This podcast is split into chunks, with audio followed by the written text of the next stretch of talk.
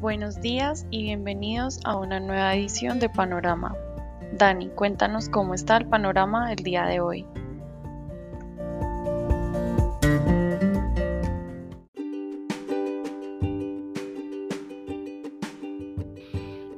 Muy buenos días a los seguidores del podcast Panorama de Global Securities. Hoy 10 de enero de 2022 iniciamos con un panorama indeciso.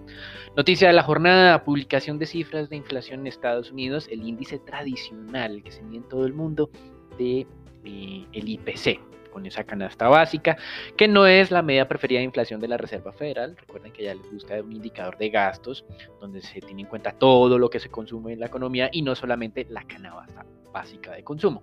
Este indicador subió más de lo anticipado por el mercado, pasó del 7 al 7,5%. El mercado anticipaba una tasa del 7.3, es decir, fueron 20 básicos por encima de ese nivel.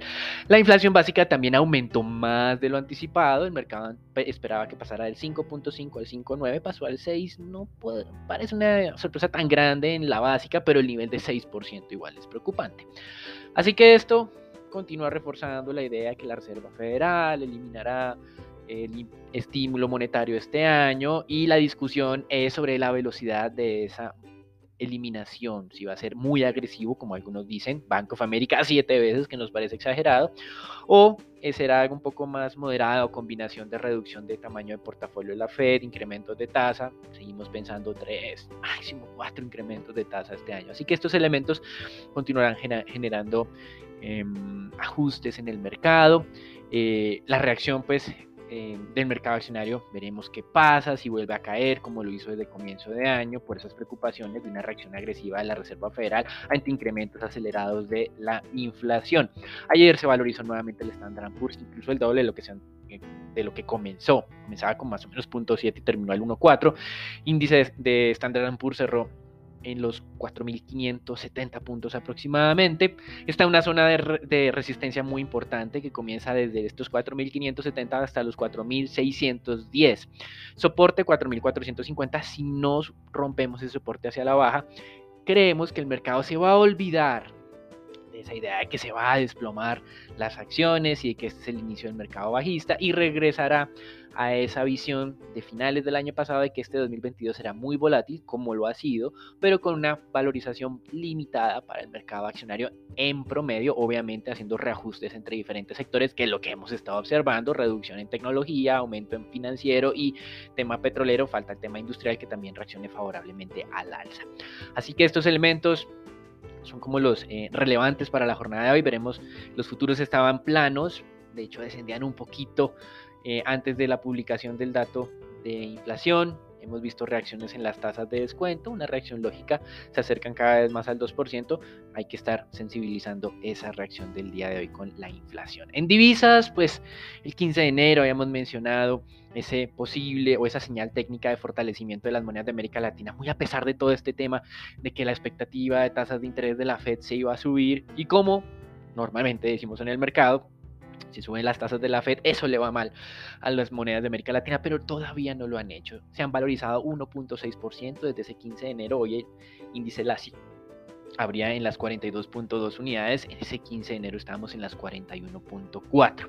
Hemos tenido una valorización del 1.6. ¿Y por qué hacemos tanto alarde de esa señal técnica? Porque en el caso de las, de las monedas reserva frente al dólar medidas a, través del índice de XY, hoy también esa señal está a punto de cambiar. Ese índice de X ya habría hoy en 95.5, tal vez este dato de inflación lo haga subirse. Solo tendremos la confirmación del cambio de señal si descendemos de este 95.5, si cerramos por debajo de ese nivel.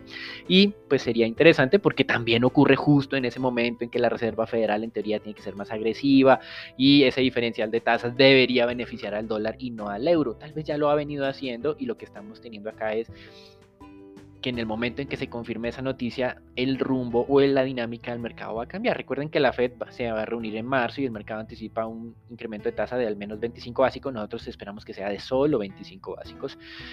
eh, porque algunos apuestan a que sea de 50. En materias primas, bueno, el descenso del petróleo duró un día. Hoy abrimos nuevamente a 92 dólares, más de 92 dólares el Brent, es decir, se va a acercar otra vez a los máximos de 93. ¿Qué ha venido ocurriendo? Pues los rusos desacreditaron de alguna manera o desestimaron esas afirmaciones de Macron luego de su visita a Moscú, diciendo que Rusia no va a atacar a Ucrania desde Bielorrusia porque está en ejercicios militares y lo que van a hacer es replegar eh, esas fuerzas rusas hacia el país eh, de origen. Recuerden lo que mencionábamos cuando uno tiene 100.000 efectivos en la frontera contra Ucrania diferentes a los 30.000 que están en Bielorrusia, pues eh, digamos que el mensaje no puede ser tan tranquilizador todavía y así lo dijeron los rusos, no descartan las acciones militares si ellos consideran que su seguridad está puesta en entredicho.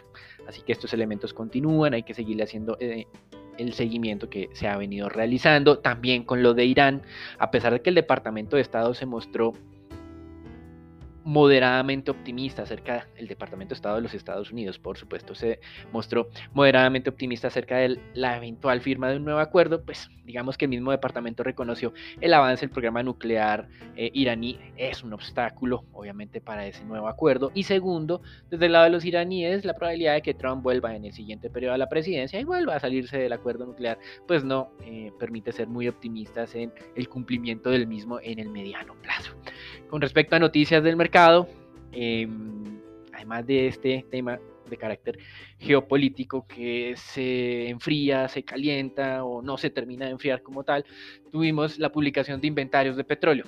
Cayeron más de lo esperado en la última semana, 4.76 millones, descendieron a 410.4 millones de barriles, el más bajo desde más o menos septiembre de 2018 es decir, estamos hablando de unos tres años y medio aproximadamente.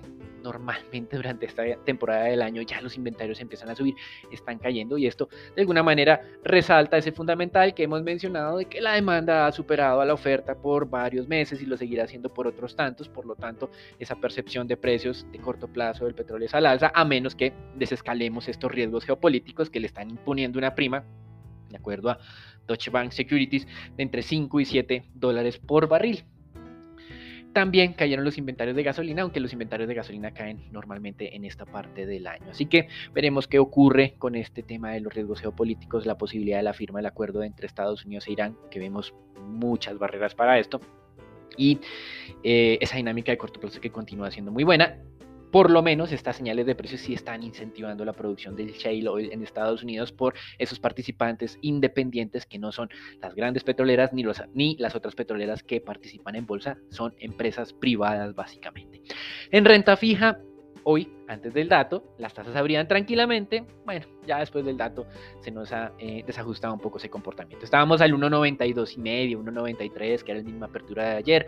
Hoy, con el impacto del dato de inflación, los tesoros alcanzaron a subir eh, hasta niveles del 1.97, los vimos hace unos momentos, 1.98.4 ha sido el máximo al que alcanzó a subir, es decir, ya está el 2% ahí. La buena noticia para los inversionistas en renta fija, hay una alta participación ya en las subastas de tesoros en los Estados Unidos.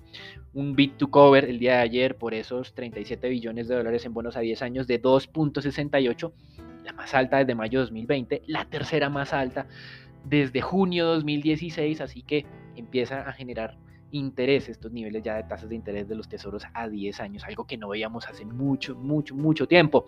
Hoy tenemos emisión de tesoros a 30 años, son 23 billones. Esperamos también una respuesta positiva de los inversionistas porque poco a poco se está acercando a eso que se considera tasas de largo plazo como equilibrio, ese rango entre el 2 y el 2.50 que podría ser interesante para el largo plazo. Hoy el Banco Central de Japón finalmente habló sobre esas presiones alcistas en sus tasas de largo plazo. Recuerden que estamos al punto 21, punto 22 y dijo que van a comprar cantidades ilimitadas de tesoros japoneses o de bonos del tesoro japonés en un nivel del 0,25. Recuerden que Japón tiene, o el Banco Central de Japón estableció una meta de 0% para esa tasa a largo plazo, con un rango aceptable de oscilación desde el más 0.25 hasta el menos 0.25.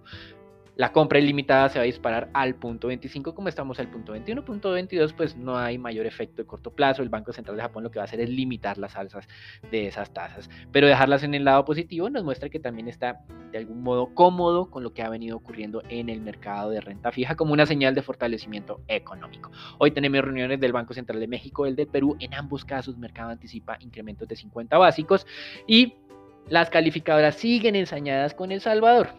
En julio del 2021, Moody's le redujo su calificación a un equivalente de triple C aproximadamente. Fitch lo hizo hoy.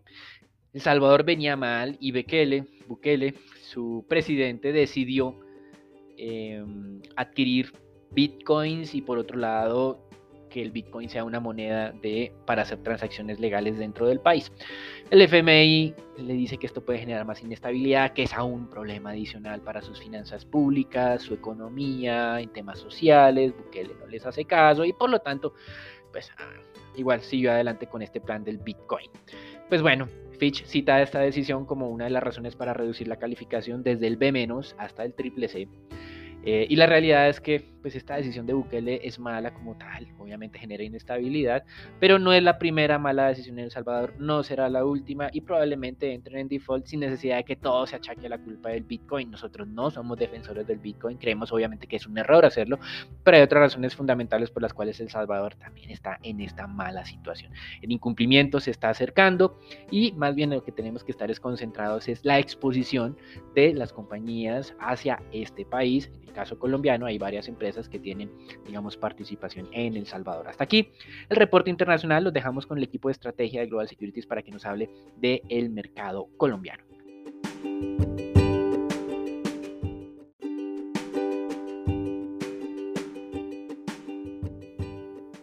Muy buenos días. Pasando al panorama nacional, tenemos que el Banco de la República informó que la deuda externa del país con corta noviembre es de 167.859 millones de dólares. De este total, 100.415 millones corresponden a deuda pública y 67.440 millones a deuda privada. Como porcentaje del PIB, la deuda llegó a 53,1% y se ubicó en el nivel más alto de 2021. En comparación con noviembre de 2022, la relación deuda externa PIB es menor, pasando de 54,5% en 2020 a 53,1% en noviembre del año pasado. Por otra parte, XM reveló el comportamiento de las variables energéticas para enero. Durante este mes se generaron 6.276,74 gigavatios hora, lo que significa una disminución de 41,22 ¿no? Gigavatios hora con respecto a lo generado en diciembre de 2021. En promedio durante el mes, la generación de energía fue de 202,48 gigavatios hora por día. El 78,34% de la generación fue producto de recursos renovables y la fuente de energía con mayor contribución fue la generación hidráulica con el 97,37%. Ya para finalizar, el ministro de Minas y Energía informó que durante 2021 se aprobaron 1.920 proyectos por 10,37 billones de pesos, de los cuales 9,6 billones, billones fueron financiados con el Sistema General de Regalías. Estas obras están relacionadas principalmente con educación, vivienda, transporte, energía, agricultura y desarrollo rural, ciudad y territorio. Adicionalmente, el ministerio reveló que con corte al 31 de enero de 2022, el recaudo de regalías del bienio 2021-2022 alcanzó los 9,5 billones de pesos, cifra superior a la proyección de 7,9 billones, lo que muestra un sobrecumplimiento del 120% para ese periodo. El recaudo de 9,5 billones eh, de pesos a enero representa un avance del 62% frente a los 15,4 billones que se estiman recaudar durante estos dos años. De ese total recaudado, al cierre del primer mes de este año, el 75% proviene del sector de los hidrocarburos, mientras que el 25% restante proviene de la minería. Esto es todo por el panorama nacional para el día de hoy. Que tengan un excelente día.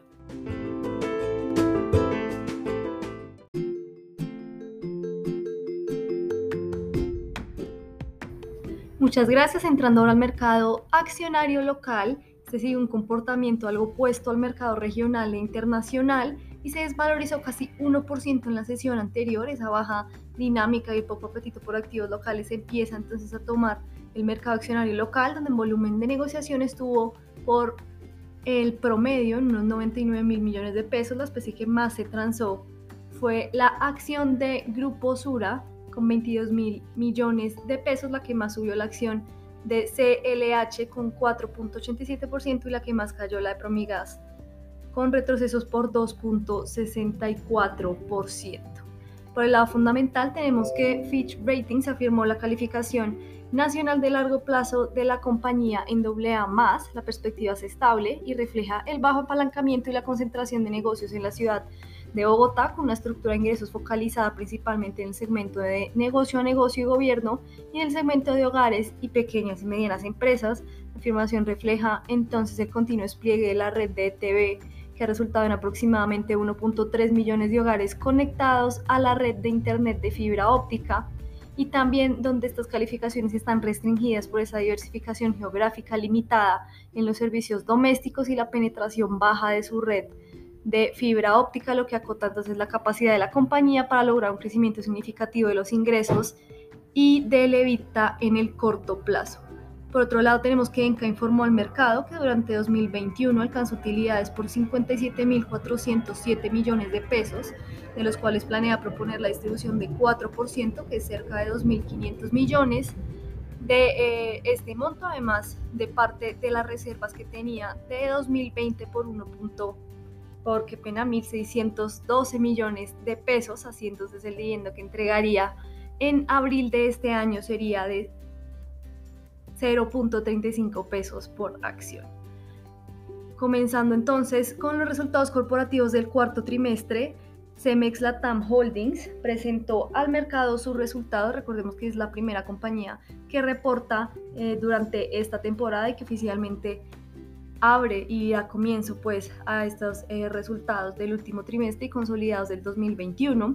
Por la CLH entonces reportó pérdidas por 17 millones de dólares que responden a un menor ritmo en el incremento de volumen de ventas de cemento y concreto en Centroamérica y una reducción en el volumen de ventas en Colombia a pesar de una disminución en los costos de 11% con respecto a el cuarto trimestre de 2020 en el consolidado 2021 acumuló otro año de pérdidas, alcanzando 23 millones de dólares en pérdidas, aunque inferior a la reportada en 2020, cuando eh, alcanzó los 121 millones de dólares. flujo de caja en el último trimestre cayó 10% año a año y principalmente se debió a un menor evita en Colombia y que fue parcialmente compensado por mayores contribuciones de Panamá y de Centroamérica. Se destaca la reducción del 10% de la deuda neta que alcanzó 587 millones de dólares y donde para 2022 la compañía espera realizar inversiones por unos 110 millones de dólares.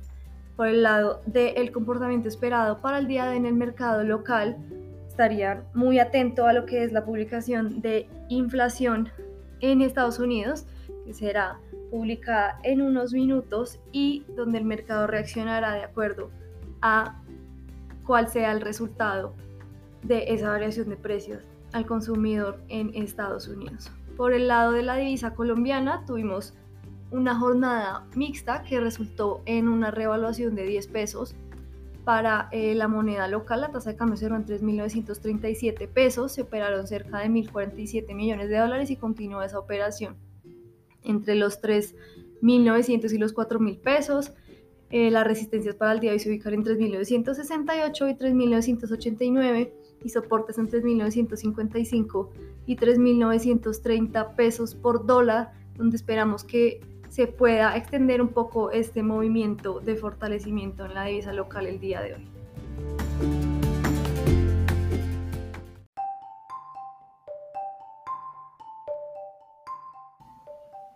Buenos días y continuando con el mercado de renta fija, en la deuda pública observamos que el mercado continúa con la tendencia y durante la jornada del miércoles los testas a fija presentaron una desvalorización de 9.44 puntos básicos en promedio, con excepción de, con excepción de los papeles con vencimiento en 2042, todos los nodos presentaron desvalorizaciones. especialmente los 22. Estos títulos presentaron un aumento en la tasa de interés de 20 puntos básicos. Este comportamiento, además de la sorpresa inflacionaria, sigue la postura de los tesoros americanos. Siguiendo los TC en pesos, los TC9 presentaron una desvalorización de 2.92 puntos básicos en promedio. El nuevo convencimiento en 2023 presentó la mayor variación, aumentando la tasa de interés en 9 puntos básicos. Durante la jornada de ayer, el Ministerio de Hacienda y Crédito Público emitió 975 mil millones de pesos en títulos de tesorería en pesos en las referencias con vencimiento a 9, 20 y 28 años. La nación recibió demandas por 2.5 billones, es decir, 3.8 veces el monto inicialmente ofertado, el cual era de 650 mil millones de pesos. La alta demanda permitió activar la cláusula de sobreadjudicación del 50% adicional, es decir, unos 325 mil millones de pesos. Las tasas de corte de la subasta fueron de 8.935% para los títulos con vencimiento en 2031, 9.318% para los títulos 2042 y 9.319% para los títulos 2050. Eh, en cuanto a la emisión de títulos de corto plazo, los TCO, denominados en pesos con vencimiento el 6 de diciembre de 2022, la nación subastó 288 mil millones de pesos. Esto ante una demanda de 830 mil millones de pesos. El indicador bit to cover eh, marcó 3.3 veces y la tasa de corte de estos títulos fue de 6.5%. Frente a la deuda corporativa, durante la jornada del miércoles, dicho mercado disminuyó la dinámica de las transacciones frente a la anterior jornada. En particular, el volumen de negociación fue cercano a 660 mil millones de pesos. El 65% de estas transacciones se presentaron en el mercado secundario. La tasa de referencia eh, de estas negociaciones se concentró en la tasa fija con una participación del 44% y el restante se divide de manera equitativa entre las negociaciones con tasa indexada al IPC y al IBR. En cuanto a la renta fija internacional, los bonos del Tesoro americano de 10 años presentaron una valorización de 2 puntos básicos, pasando de 1.96% a 1.94%. Esta, disminución en la tasa de interés muestra una corrección luego de las continuas desvalorizaciones que ha presentado esta referencia. Esto es todo por hoy en nuestro podcast de Panorama. Esperamos que tengan un feliz día.